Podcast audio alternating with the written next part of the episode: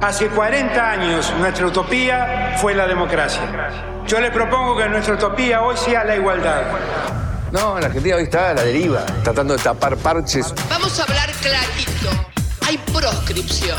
La grieta famosa, que es un invento de la política para generar odio y desde ahí conseguir más votos. Vas a meter preso a Videla. A todos los responsables. Estamos trabajando en armar una estrategia para enfrentar la izquierda a nivel internacional. La izquierda tiene que pelearla y la peleamos todos los días. Si vos le tenés bronca, le tenés que pelear, pelear o tenerle bronca, pero lástima a nadie. La moneda ya está en el aire. Empieza cara o seca en FM Concepto.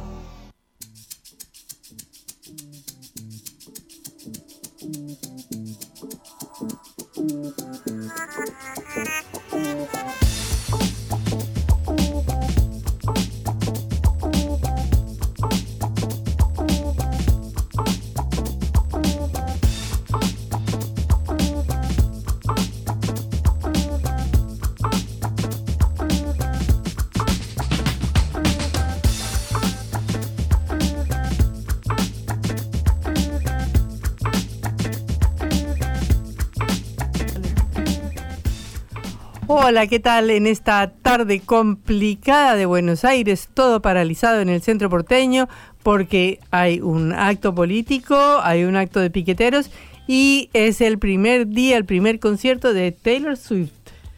Muy buenas tardes, Patri. Tenés razón, yo lo hubiese dicho en el orden inverso. La principal noticia de esta semana, decir que están las elecciones, si no te diría del mes, es que los y las Swifties están copando la Argentina. Patri, la calle les pertenece. Bueno, me olvidé de saludar y de decir que somos Patricia Lee Juan Lehmann en Cara o Seca, esta producción de la Agencia Internacional de Noticias Sputnik. Fue el entusiasmo por el concierto de Taylor. ¿Sos Swiftie también, Patri? No, Me para vuelvo loco, nos vamos No, cantando no, no. Shake It Off eh, juntos después del aire. Ay, qué pena. Sabés que yo me estoy haciendo la colección de pulseras, ¿viste? Con la que hay que ir a The Eras Tour ahora en Mm. Sí. River, en el Monumental. Me está llegando información de primera mano, Patri, Sí. porque obviamente hacemos de periodismo. todas tus amigas que están ahí Por puestas en la cola. Por supuesto. Están marcando con Sí, fibrones a la gente en la mano para numerarlas. Las propias Swifties, no la organización. Mm. Para que ninguna se cuele. Claro, hay personas haciendo fila desde hace cinco o seis meses en las y puertas bueno, del bien. Monumental.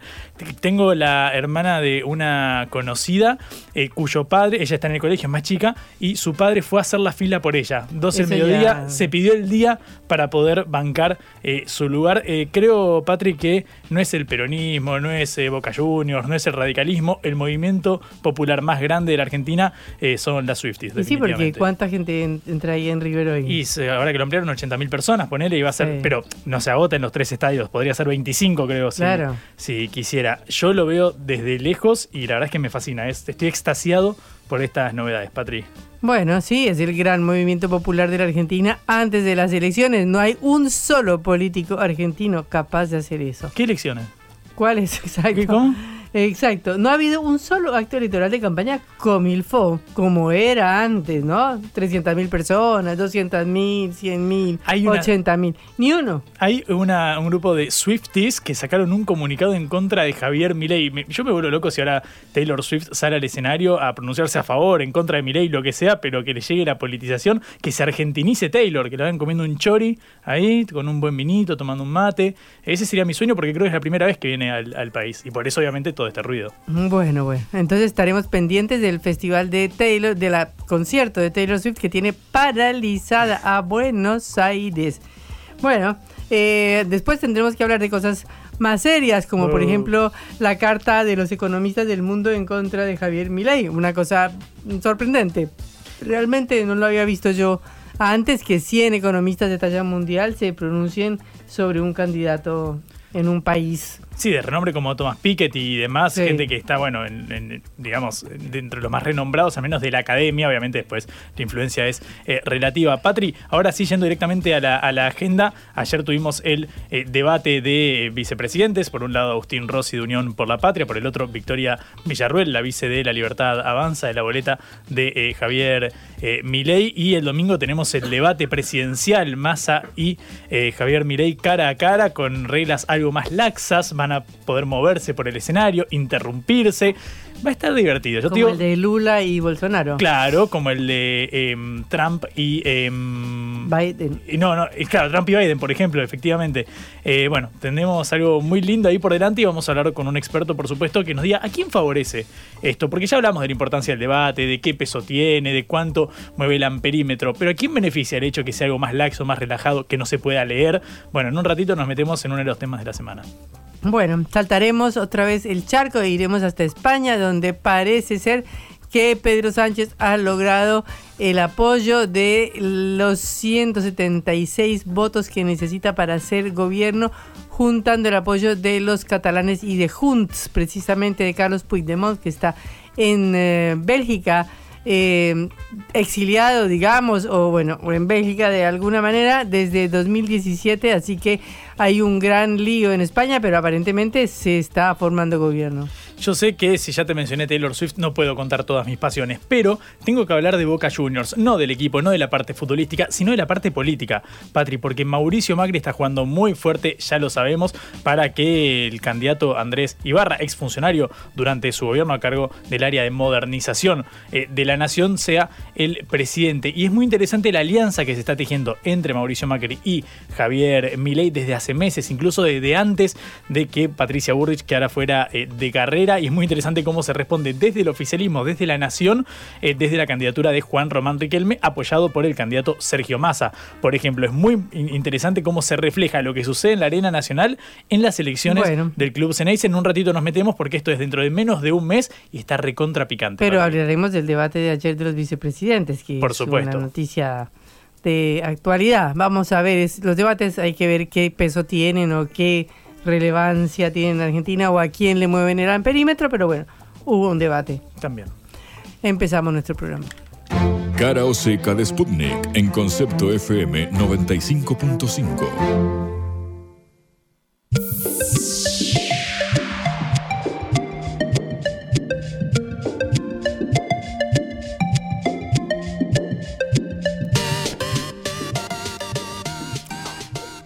La elección del economista libertario Javier Milei como presidente de Argentina probablemente eh, le provocaría una devastación económica a la Argentina y un caos social al país sudamericano, según escribieron más de 100 economistas del mundo internacionales de presencia reconocida en todos los distintos países del mundo sobre eh, la candidatura de Javier Milei. Este es un hecho que vale la pena remarcar porque semejante participación, semejante eh, pronunciamiento alrededor de una campaña electoral de un país suramericano como Argentina llama muchísimo la atención.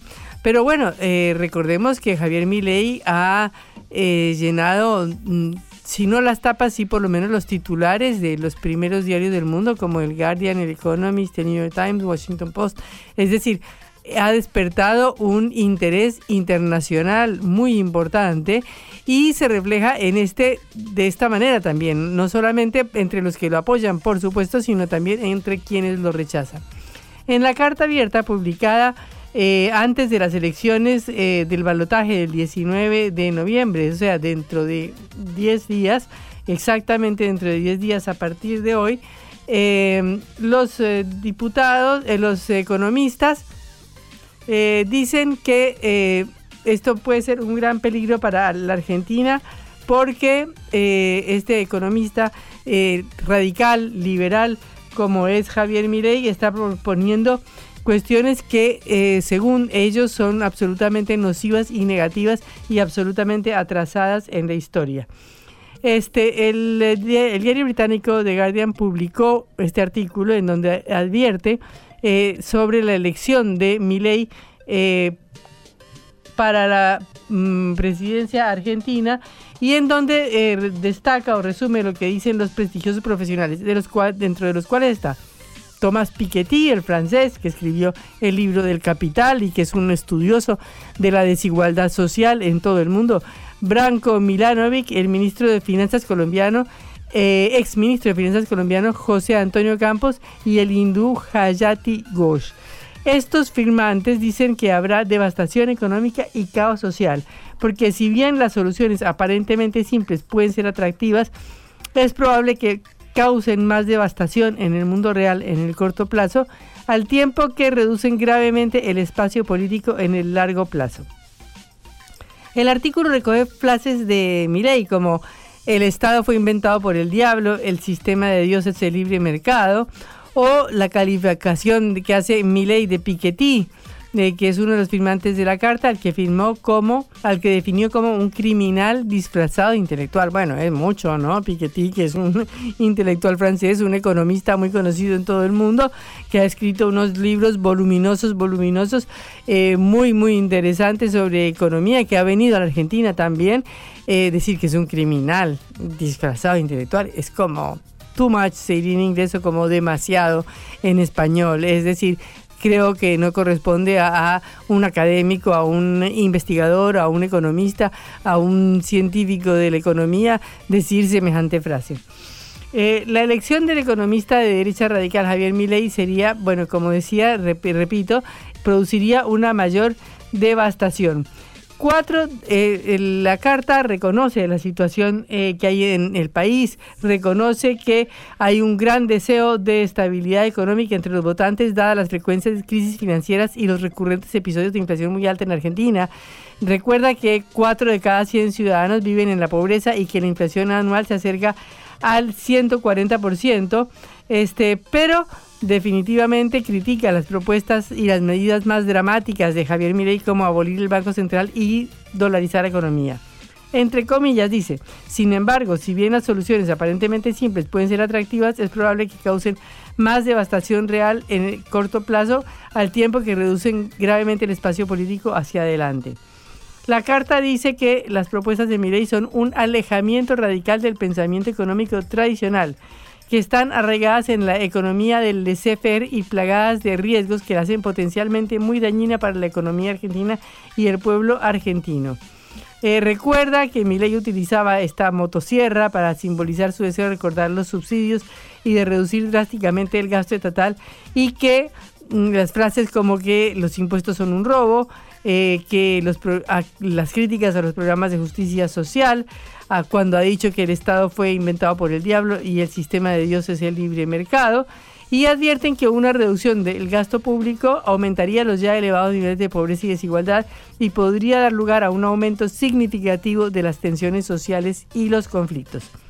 Las propuestas de dolarización y austeridad fiscal de Javier Milei pasan por alto las complejidades de las economías modernas, ignoran las, elecciones, las lecciones de las crisis históricas y abren la puerta a acentuar desigualdades que ya son graves.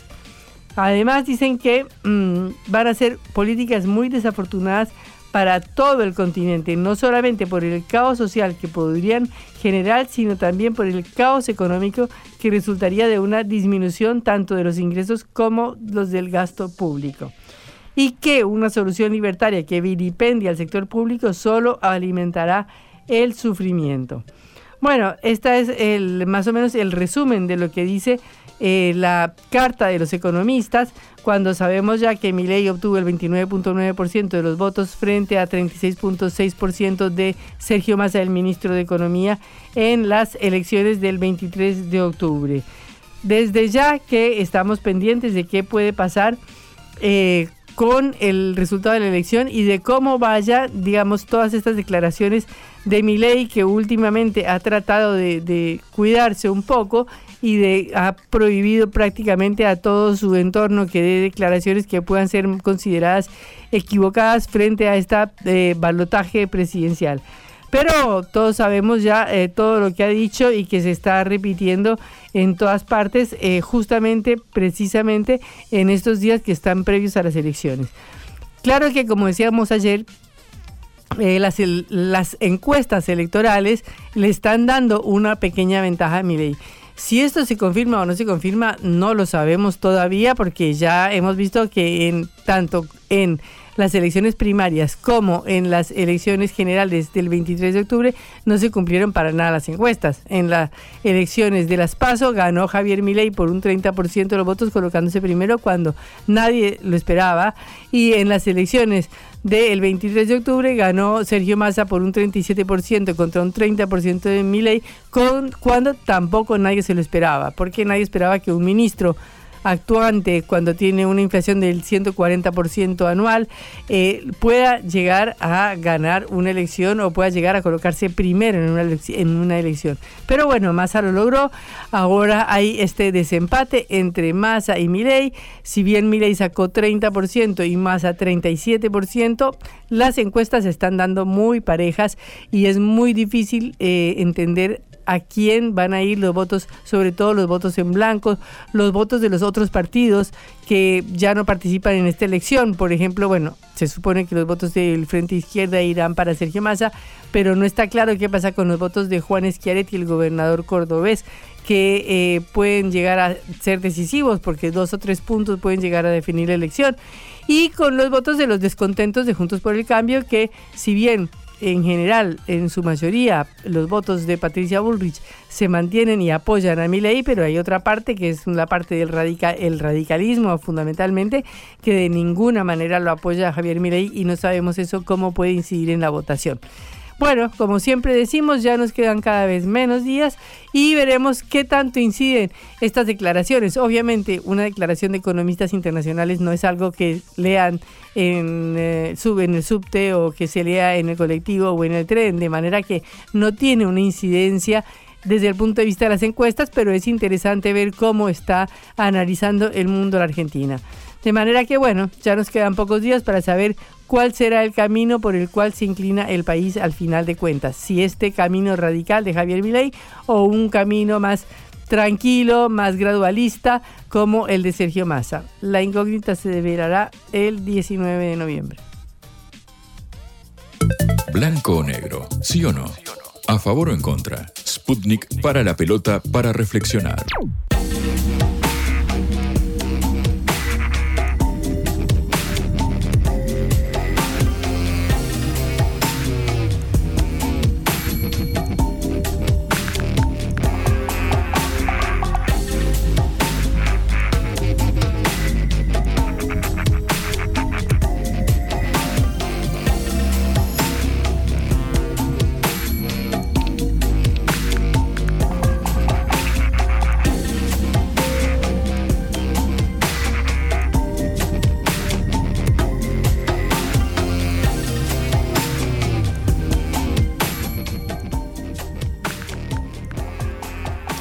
Cuando le quedan eh, poco más de dos semanas para conseguir ser elegido presidente de nuevo y esquivar una nueva votación, Pedro Sánchez acordó este jueves un pacto con el independentismo catalán en el cual aparentemente acepta las peticiones eh, de los sectores independentistas y aparentemente con esto lograría eh, los votos que necesita para lograr ser elegido en la legislatura.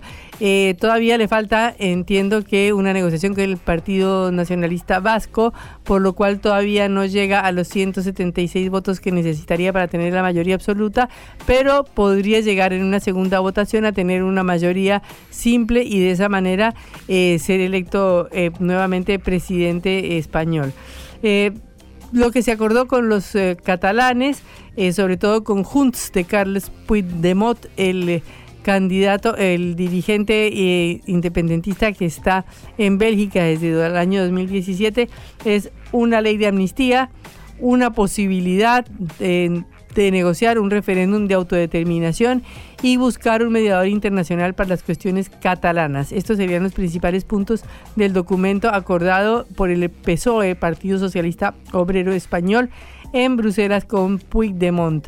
Eh, que, como decía antes, huyó de España en 2017 y que es considerado un prófugo de la justicia española. Bueno, esto ha generado un escándalo o una protesta muy grande en España, sobre todo el Partido Popular y de Vox, que es de lo que vamos a hablar precisamente ahora con nuestro invitado eh, para hablar sobre este tema, Sergio Pascual, analista político español. Sergio, un gusto saludarlo, Patricia Lee y Juan Lehmann desde Buenos Aires.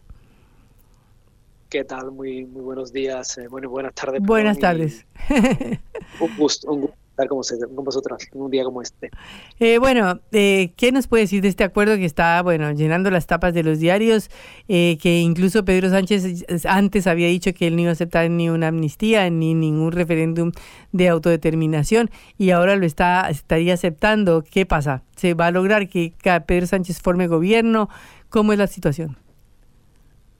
Bueno, digamos que lo, importante sí, ¿no? El, acuerdo es una contrapartida eh, entre dos partes eh, que están lejos entre sí, pero que, dado el sistema parlamentario español, tienen que ponerse de acuerdo si eh, se quiere llegar a formar un gobierno. En España no existe un sistema presidencial como, como en Argentina, ¿no? en el que eh, los, eh, los españoles, digamos, votan al presidente, sino que nosotros votamos a partidos políticos que luego se tienen que poner de acuerdo. ¿no? Y lógicamente, cuando se ponen de acuerdo, tienen que aceptar cosas que no querían originalmente. ¿no?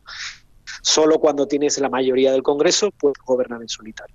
¿Qué es lo que han aceptado? Bueno, pues los independentistas catalanes han, aceptado hacer presidente a Sánchez, lo cual para ellos será algo realmente lejano a sus deseos, puesto que Sánchez eh, fue uno de los que votó a favor de suspender la, autonomía catalana hace ahora seis años.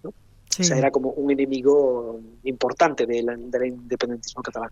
Y por otro lado, ¿qué acepta Sánchez? Sánchez acepta la amnistía de todos los procesados por el, lo que se llamó el proceso, ¿no? que fue el intento secesionista de, Cataluña. ¿no? Fue un momento en el que los catalanes, eh, bueno, el independentismo catalán puso urnas en los colegios e invitó a la gente a que fueran a votar sobre una posible independencia. ¿no? Y el Estado, en este caso, eh, reaccionó prohibiéndolo y, bueno, y encarcelando a buena parte de los dirigentes que, tomaron esa decisión, ¿no? Algunos de los cuales fueron encarcelados y luego indultados y algunos otros eh, pues, se huyeron del país, como es el caso de Puigdemont, y en este caso eh, sería uno de los amnistiados junto con otros procesados, ¿no? directores de colegio que contribuyeron a abrir los colegios para poner las urnas y otro tipo de, procesados. Entonces, digamos que las dos partes han cedido eh, algo en todo esto. De todas maneras, no deja de ser parte de un proceso de normalización del conflicto en Cataluña que ya se inició con los indultos eh, a los líderes catalanes que estaban en prisión hace unos años, un par de años o tres, y que eh, también fue etiquetado por la, por la derecha mediática, política eh, y jurídica española, judicial, perdón, española, como algo tremendo, pero que en la práctica en las urnas se evidenció que no era tan castigado por, por el electorado español. ¿no? Y bueno, ¿y existe entonces la posibilidad cierta de que Sánchez sea consagrado presidente otra vez? Sí, el, el último escollo era este. El último escollo era este. Queda, le, le, resta un acuerdo con el Partido Nacionalista Vasco, pero el acuerdo con el Partido Nacionalista Vasco no tiene grandes dificultades es una cuestión de negociar eh, concesiones, digamos, de gestión, ¿no? Oye, mira, pues eh, la carretera que va hacia Bilbao me la haces de tres carriles o de dos carriles. O sea, son, son cuestiones, digamos, que políticamente no tienen tanto trasfondo, ¿no? La, la dificultad eh, política estaba en este acuerdo que, que se ha hoy y eh, por lo tanto al lograrse se allana la investidura de Sánchez que se va a dar entre el miércoles y el viernes de la semana que viene en el Congreso de los, de los Diputados. Eh, y yo diría que, insisto, la, la, trifulca ¿no? que estamos viendo estos días ¿no? y el tono que ha elevado la derecha española enormemente, o Hoy el, presidente del Partido Popular, el principal líder de la oposición en España, ha llegado a comparar este acuerdo con el 23F. El 23F, para los argentinos que no lo conozcan, es el momento en el que la Guardia Civil y, los militares entraron en el Congreso en España en 1981 disparando ráfagas de ametralladora en un intento de golpe de Estado. Bueno, pues la, la dirección del presidente del principal partido la oposición ha comparado este acuerdo con eso, ¿no? con un golpe de Estado. ¿no? Es, el, nivel de belicosidad en el lenguaje se ha elevado enormemente en España. Yo creo que fundamentalmente producto de una crisis de expectativa de la derecha que creyó que iba a gobernar, todas las encuestas decían que iba a gobernar en las elecciones del 23 de julio y que al verse frustrado su anhelo y y su expectativa, bueno, pues eh, ha salido en tromba, ¿no? A, criticar cualquier cosa que le sirva como excusa para poder torpedear al gobierno de, la izquierda al que considera ilegítimo. ¿Y popularmente qué se dice? ¿Qué dice la gente? Yo creo, yo creo que, bueno, va por barrios, ¿no? Evidentemente, ¿no? En Cataluña había deseo de que este acuerdo se llegara porque había mucha gente judicializada por cosas que consideraban menores, ¿no? Como insisto, abrir un colegio para que la gente fuera a votar en una urna, ¿no? Eh, algo que aparentemente no no no, no, debería ser eh, un crimen perseguido por la ley, ¿no? En ningún país democrático, pero que en este caso, bueno, pues se acabó siendo un problema de judicial importante, ¿no? Sé que en Cataluña esto es un es un tema que, que se se deseaba ¿no? la resolución de este conflicto. En el resto de España es cierto que se ha generado una importante inquina contra los dirigentes eh, catalanes y en particular contra el dirigente Puigdemont, ¿no? el huido a Bélgica, por cuanto buena parte de aquellos dirigentes que iniciaron ese proceso de referéndum y que, fue calificado por, como ilegal ¿no? por el gobierno de, España de entonces, por el propio Partido Socialista y por los tribunales, eh, bueno, muy buena parte de ellos fueron a la cárcel, pero Puigdemont se fugó, ¿no? Entonces hay una especie suerte de, bueno, pues de, deseo, ¿no? De que fundamentalmente de la derecha española, ¿no? de, que, de que este prófugo eh, acabe pagando ¿no? por el delito de haber intentado eh, separar una parte del país eh, de España, ¿no? Eh, y, por lo tanto cuestionar, haber cuestionado la unidad nacional, que es como el elemento sacrosanto de la identidad para, para, la, para una, la parte, bueno, para toda la derecha española, ¿no? Y particularmente para la extrema derecha española, ¿no? Y, y por eso han elevado tanto el tono de su agresividad en estos momentos. Pero ¿qué piensa la gente? Yo honradamente creo que de la misma forma que los indultos no le pasaron ningún tipo de factura a Sánchez cuando fue a las elecciones, la amnistía tampoco le va a pasar factura a Sánchez si las elecciones son dentro de dos o tres años. ¿no? A la gente creo que le importa relativamente poco esto y le importa mucho más porque se, se, haya encarecido el precio del aceite de oliva eh, un 50% en el último año, ¿no? Eh, o cuestiones, digamos, que le afectan mucho más en la vida diaria.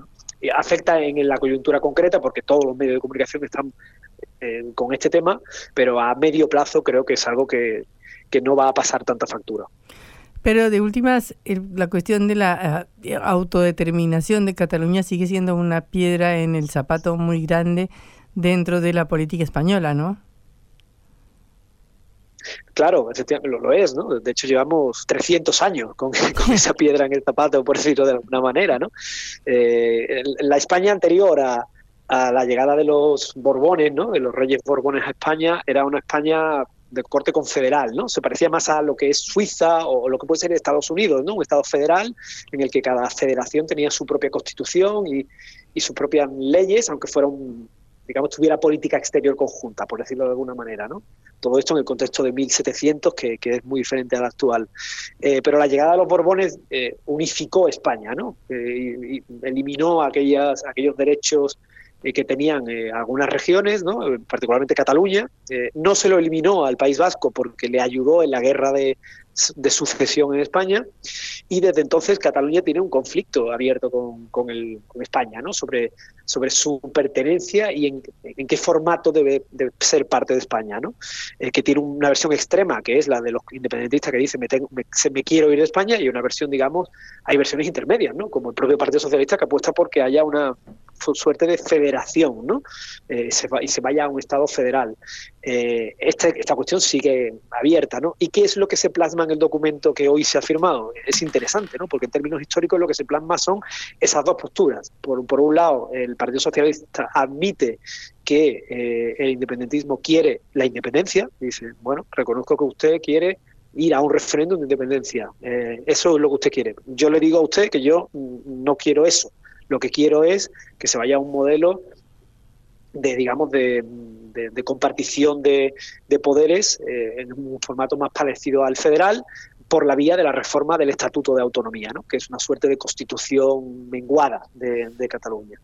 Bueno, pues esto es lo que se ha escrito, ¿no? Y, yo creo que responde bien al momento que vive, que vive nuestro país, que en realidad es un momento que se ha que se ha dado en otros momentos de nuestra historia. ¿no? Ya se dio en 1936 y este fue uno de los motivos del lanzamiento militar que dio lugar a la guerra civil y luego a una dictadura de 40 años en España. Ya digo que la cuestión del nacional, eh, de la unidad nacional en España, es un tema que está muy metido en, en el tuétano de, la derecha de la derecha española ¿no? y, que, y que nos llevó a esta conflagración en su momento. ¿no?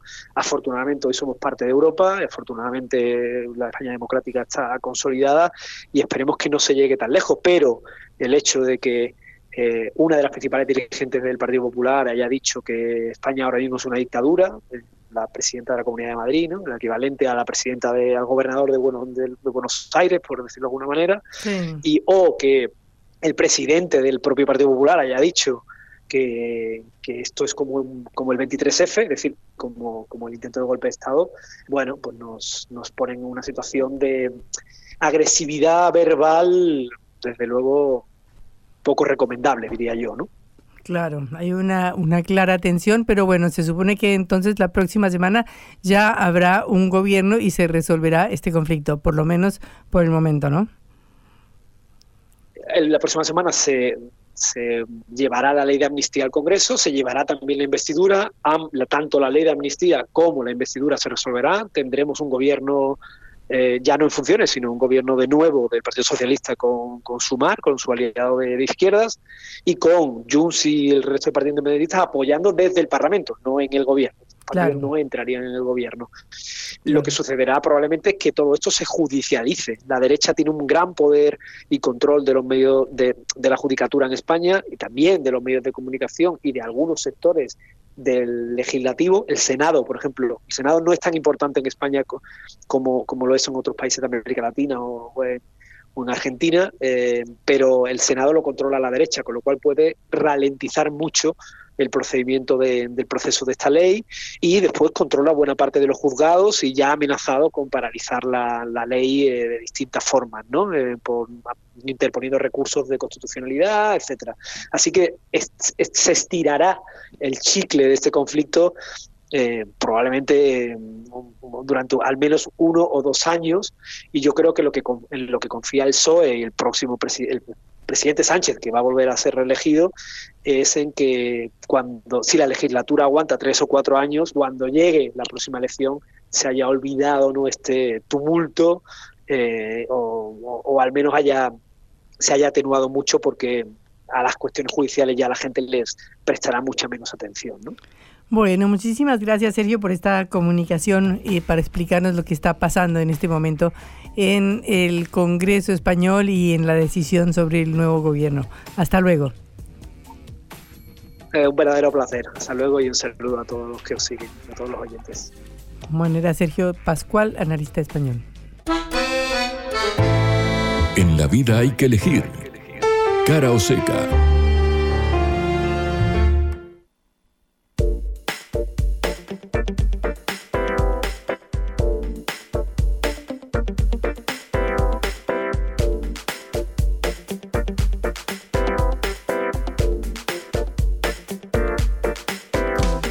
Bueno, ayer fue el debate entre los vicecandidatos a vicepresidente Claudia Villa, Victoria, siempre te digo Claudia, ¿por qué? No sé, pero bueno, Victoria Villarruel de La Libertad Avanza y Agustín Rossi de Unión por la Patria. Así que, Juan, ¿cómo estuvo ese debate? Patri, si estamos hablando de recitales, podríamos decir que estos fueron los teloneros de lo que suceda el domingo, porque, claro, esta es una organización informal que se hace en un medio de comunicación privado, como es eh, TN, a donde fueron los candidatos a vicepresidente para un casi segundo round, porque recordamos que ellas se habían visto cara eh, a cara cuando fueron eh, las primarias y básicamente buscaron polarizar entre ellos, o sea, que fuera mutua esa confrontación. Ayer fue interesante ver el debate. Se notaba a Rossi con un tono más eh, cansino, más calmado, quizás intentando no interrumpir, no confrontar tanto con eh, Villarroel directamente, que salió con los tapones de punta. Sabemos que la oratoria es uno de los fuertes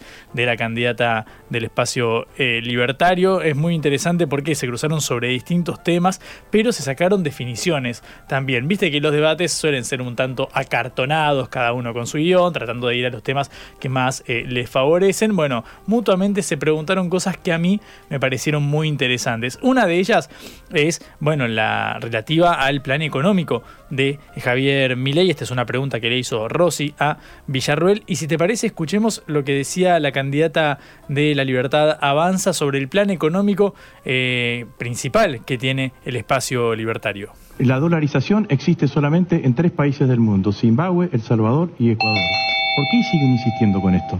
A ver, quiero comentarte algo que tal vez no lo sabes, aunque tenés depósitos en dólares. Eh, la realidad es que los argentinos ahorran en dólares y Argentina es el tercer país poseedor de cantidad de dólares físicos en todo el mundo. ¿Qué vamos a hacer nosotros? Crear las condiciones de confiabilidad, que claramente no creó tu gobierno, para que los argentinos decidan utilizar sus dólares en nuestro país. Bueno, también está un, un, hecho bastante resonante de las últimas horas que ahora vamos a ampliar en un ratito, pero me interesa mucho esto que decía eh, Villarruel sobre los depósitos de los eh, privados, algo que, bueno, sabemos que es un tema sensible cuando se habla de contar con los eh, ingresos de los ahorristas, básicamente. Al principio era, bueno, tenemos el respaldo de fuentes de financiamiento eh, internacional, pero ahora se pone sobre la mesa concretamente el hecho de usar los depósitos de los ahorristas, algo que, bueno, trae cierta polémica. Pero lo que también trae polémica es la causa que está en boca de todos, es lo que venimos contando sobre el espionaje, el presunto espionaje a miembros de la Corte Suprema y otros magistrados del Poder Judicial. Y sobre esto eh, habló Victoria Villarruel. Claro, Agustín Rossi, ahora candidato a vicepresidente, actual jefe de gabinete, fue titular o interventor, mejor dicho, de la Agencia Federal de Inteligencia, designado por el presidente Alberto Fernández en este mismo eh, mandato. Y fíjate cómo, qué tan punzante fue Villarruel cuando se refirió a la causa de espionaje, la que estamos hablando ahora, donde se investiga la participación del diputado Rodolfo Tailade, muy cercano a Cristina Fernández de Kirchner, o sea, hombre clave en el eh, peronismo, y mirá cómo se lo enrostró Victoria Villarruel.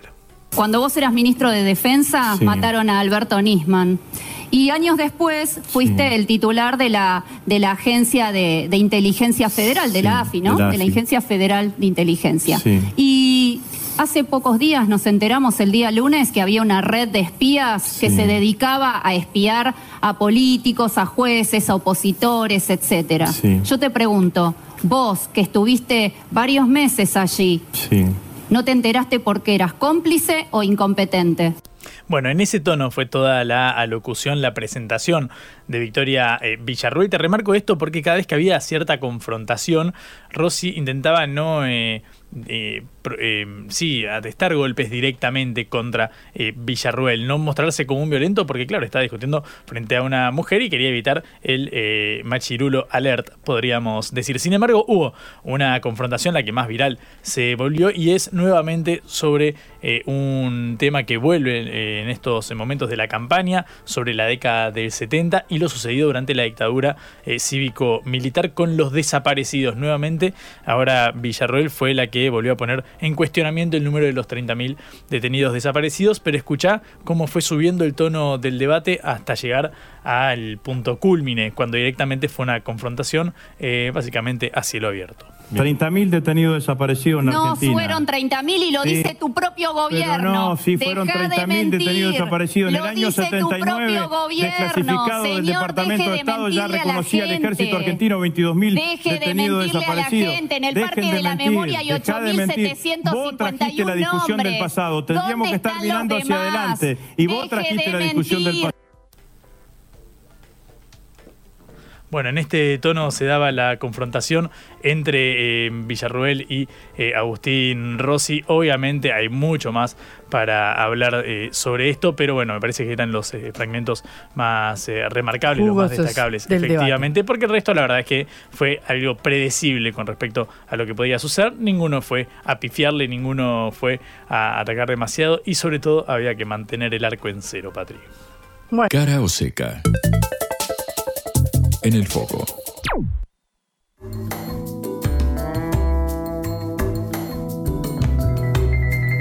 Estamos en línea con Pablo Cano, analista político de la consultora Analogías, una de las eh, encuestadoras que ha brindado sus estudios eh, de el comportamiento de la votación de los argentinos para las eh, elecciones anteriores y que, ah, bueno, trataremos de preguntarle eh, cómo nos va a ir en las próximas elecciones y cómo fue el debate presidencial. Eh, vicepresidencial. Pablo, un gusto saludarlo. Patricia Lee y Juan Lehmann desde Caroseca. Juan, ¿cómo están? ¿Todo bien? Bien, gracias. Bueno, primero sobre el debate, ¿no? ¿Qué conclusión saca de lo que pasó ayer?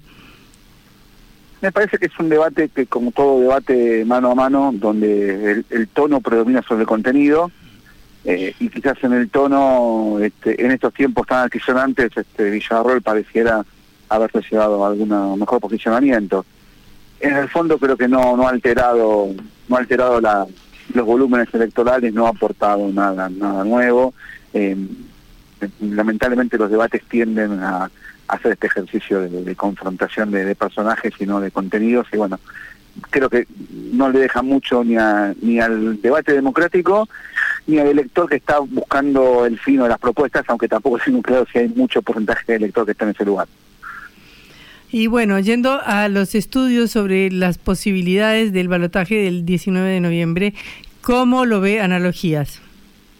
Eh, déjame solamente que haga un asterisco respecto a eso. Este, eh, actualmente ya no, formo parte de la consultora, aunque hasta hace muy poco tiempo compartimos este, los ámbitos de estudio. Sin embargo, sí comparto los, datos que ellos este, que ellos ponen en público conocimiento y lo que se ha visto es bueno lo que están mostrando todas las encuestas no que de una primera semana donde el influjo del resultado de, la primera vuelta lo, lo posicionaba mejor a Sergio Massa se van estrechando los márgenes no solamente la analogía, sino todas las encuestas que andan circulando, están todas dentro del margen de error, los que nos habla de una elección muy finita, que, recuerda mucho al, último balotaje que hubo, al del 2015, donde también nos pone en una sociedad cuyos volúmenes este, se mantienen bastante estables, más allá del impacto de, la agenda social, económica y política del país. ¿no? Cuando mm. uno la ve, claramente el 2015 es un país muy distinto a este, y sin embargo los volúmenes son similares. Pablo, ¿cómo estás? Buenas tardes. Eh, Juan Leman te saluda. Em, obviamente tenemos eh, por delante como último evento, digamos, el debate cara a cara entre Milei y Massa con, bueno, algo, algo más laxo, digamos, en cuanto al reglamento, más permisivo en cuanto a la disposición espacial, al menos de los, de los candidatos. Quiero preguntarte si considerás que esta, este nuevo formato puede beneficiar a uno o al otro, si crees que alguno va a jugar de manera más conservadora y otro más intentar revertir el escenario, ¿cómo estás viendo lo que pueda suceder el domingo y el impacto que tenga? ¿Qué hace Juan? Mirá, a ver, en, principio, como decía recién a Patricia, creo que los debates mano a mano, si bien a priori prometen más contenido, están dejando, se están sesgando a, hacia lo, superficial respecto de quién sos vos y quién no soy yo. Eh, y creo que el debate del domingo va a estar en ese lugar, ¿no? Quizás para los analistas que, lo miramos con, entre los pliegues, lo, apasionante sería ver si la pregunta que se impone es sobre el contexto de las cosas, que le favorecería claramente a Sergio Massa, o sobre la actitud de Milei para ser presidente, lo cual lo desfavorecería claramente a Javier Milei. Me parece que en, el espadeo de, esos dos, de esas dos preguntas va a estar el, debate. No creo que nadie salga extremadamente bien parado, eh, siempre está el riesgo de que alguien salga, mal parado, pero no bien, eh, porque esto me parece un fin sentido, déjame que lo afine. Eh, que salga mal parado Javier Milei o Sergio Massa difícilmente altere mucho el volumen de previo de ellos de cada elección. Lo que sí, que, siendo muy finita la elección, quizás un muy leve zigzagueo de la aguja, este, puede, puede terminar de orientar la misma. Argentina tiene tal dinámica, tal singularidad en sus procesos políticos, que lo que pasa el domingo quizás queda solapado por alguna agenda del lunes o el martes, ¿no? Mm. Este, por, recordarlo en el poco tiempo, ¿no? Sergio Massa venía con el impulso de la, de la victoria de primera vuelta y tuvimos cuatro días con problemas de crecimiento de NAFTA y cambió la ecuación. Claro. Claro, bueno, pero uno podría eh, pensar, por ejemplo, sabemos que Massa en una eh, maniobra, bueno, de alguien que es político de carrera, básicamente, logró, por ejemplo, el hecho de que no se pudieran tener papeles eh, sobre, sobre el atril, digamos, algo que era un pedido de Massa, de lo cual sabemos, según trascendidos, que Milei intentaba rehusarse. Quiero preguntarte si alguno de estos detalles crees que puede llegar a inclinar la, la, la balanza del desempeño de los, de los candidatos, porque si nos paramos en la posición en la que, bueno, cada uno intentará jugar de manera conservadora, intentar no pifiarle, digamos, no espantar votos eh, de lleno, podría ser un punto interesante, o para vos está bastante sobreestimado este ítem. lo, lo interesante para, para dos planos, para los que lo miramos este con, con ojo analítico, aquel que esté que esté a la ofensiva en el debate es porque claramente se siente se siente atrás de los resultados. Mm. Con lo cual es un primer detalle a ver, ¿no? Cómo se pagan los candidatos, porque te, van a decir de cómo se están viendo ellos mismos, su equipo de campaña, cómo están viendo.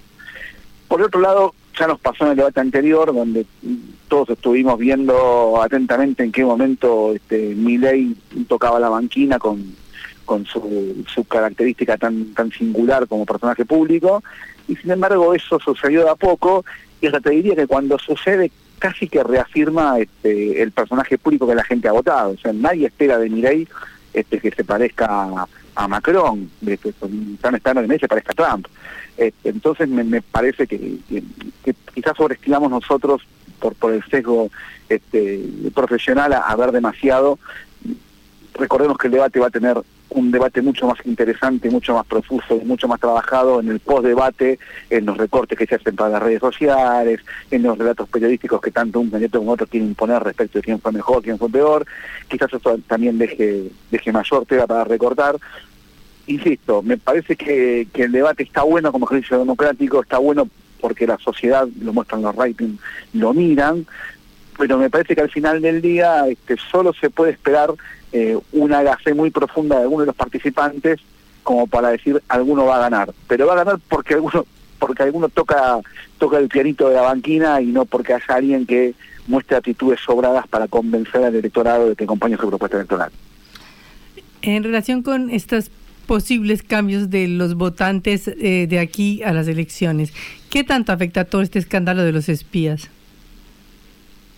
Yo creo que poco. Porque lo mismo te diría qué pasó con Insaurralde, con Chocolate y con todas esas cosas pasadas 10 días antes de la elección de primera vuelta. Yo creo que poco. Me parece que, que cuando termine este proceso electoral, una de las cosas para, para pasarle, para tamizar, para el análisis político, es este, cuánto influyen los grandes medios de comunicación en, en la estructuración del, del, voto.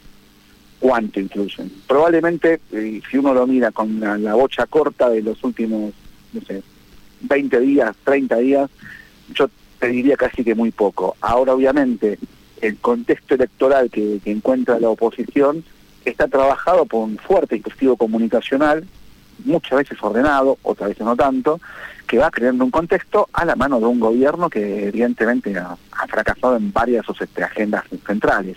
Mm. Pero pero déjame que, que, crea que, que la sociedad cuando vota tiene un grado de sabiduría que por ahí está fuera del tono de que, uno espera y, en tal caso la, respuesta electoral de ese momento uno tiene que asumirla como lo que es, un ejercicio democrático de la gente que elige libremente. Eh, es poco es, poco profundo en cuanto a, demanda electoral, pero es el juego democrático un día la gente va a votar y va a decidir y uno cree que el, que todo de, ese, de esa masa electoral termina definiendo con cierta sabiduría, más allá de todos los contextos que se le quedan pintar al costado. Mm. Eh, estamos hablando con Pablo Cano, analista político, consultor.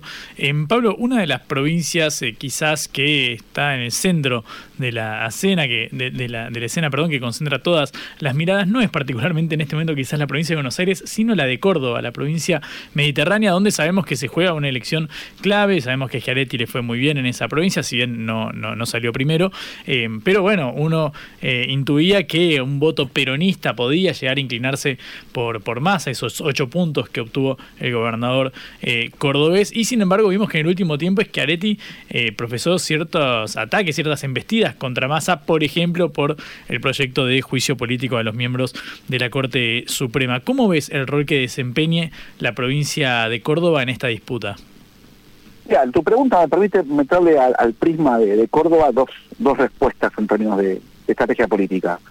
La primera es que en Córdoba básicamente el voto que uno de lejos califica peronista es un voto cordobesista con toda la singularidad que Córdoba tiene a lo largo de la historia. Entonces me parece que, que razonablemente Schiaretti y en algún punto Yaciola, que también están discutiendo su, su posicionamiento interno dentro de la Convención del Peronismo Cordobés, este, naturalmente se van a llegar hacia donde creen que está la mayor parte de su caudal electoral que está en la oposición al peronismo nacional. Mm. me parece que eso, esperar otra cosa en el, digamos que en el corto plazo, en el contexto que hay, era, era medio tirado de los pelos. Pero también sucede algo más, Juan.